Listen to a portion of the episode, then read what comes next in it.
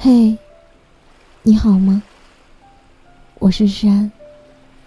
每天晚上用温暖的声音拥抱你的耳朵。谢谢你每晚在这里等我。早晨开会的时候，好友幺幺连着打了好几个电话过来，散了会，赶紧给他回过去。问他怎么，这么着急？电话那边的他沙哑着嗓子说：“我好想哭。”几个月前，瑶瑶对一起拍摄的摄影师一见钟情，主动的加了对方的微信，每天空了就找对方聊天。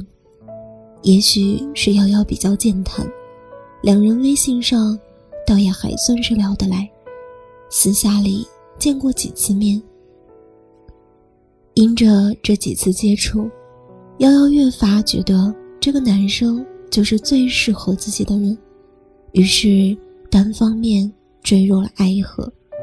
都说爱上一个人之后，智商会立马变成负数，在瑶瑶这里也不例外。男生无意间跟她聊起谁家的衣服好看，他会立马。记下来买给他。男生提起哪款新的电子产品，看起来不错，他就直接在网上下订单送给他。他知道这样的状态很难发展一段健康的感情，但是就是控制不住自己，想把他所有想要的都送到他的面前。直到昨天，男生把他买的东西。悉数退回了，并且跟他直言，两个人不合适，他才如梦初醒。看着那些东西，瑶瑶心里又委屈又无奈。很多时候，我们在爱上一个人之后，容易变笨，觉得自己对他好一些，再好一些。就能让这段感情成真，并且维持很持久。但事实上，从来没有哪段感情能靠一个人千倍万倍的付出就能长久。爱离不开感动，但单纯的感动永远都没有办法成为爱。《欢乐颂》里的邱莹莹。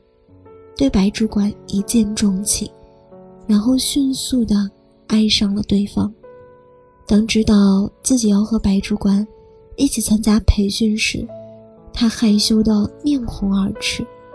为了能让白主管对他的印象深刻一些，他把所有的衣服都拿出来试了一遍，把自己打扮的光鲜亮丽。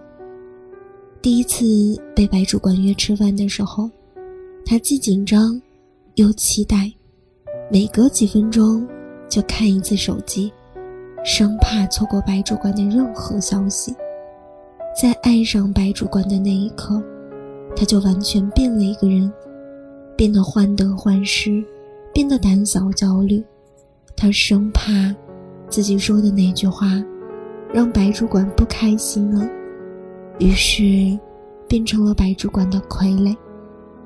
在这段感情中，他不知道如何让对方更喜欢自己，于是甘愿做那个讨好的人，可结果并没有让这段感情成真，反倒发现了白主管是个渣男这个事实。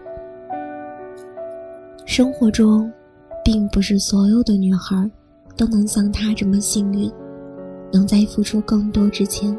发现对方的缺点，有的在感情中失去了自己，每天过得唯唯诺诺；有的付出了大量的金钱和时间，最终换来了一句“我们不合适”。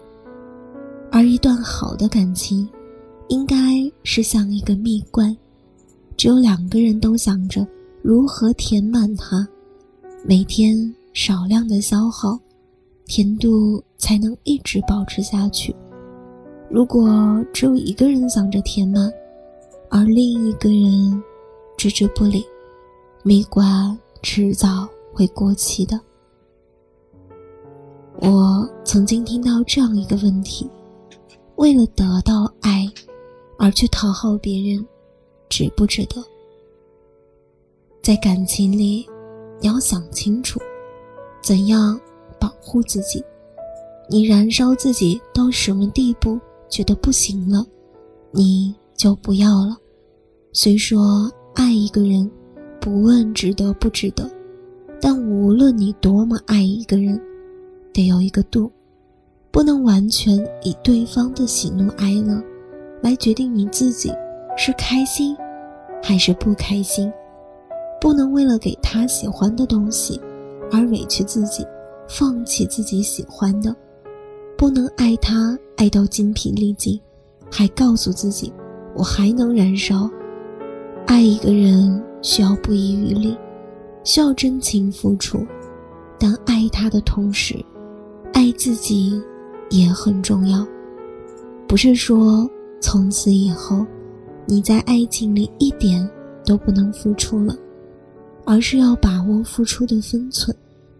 我们要在付出讨好一个人时，学会什么时候说我爱你，什么时候我们该说再见。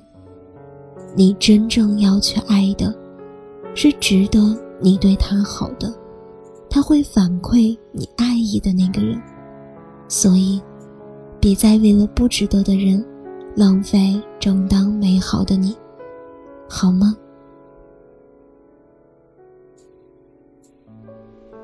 今晚的故事到这里就要结束了。如果你喜欢我的声音，喜欢我的节目，请搜索“诗安 C” 来找到我，或者点击专辑上方的订阅，即可收听更多专辑。最新动态，亲爱的，晚安，好梦。电影上映，听你说，下映却从不告诉我，短信的语气清楚呢，想着你的表情了。这种天气，撑不撑伞都想下雨了，下雨了。墙上的壁钟摇摆着，我们都在委屈着。时光为什么不能像风一样刮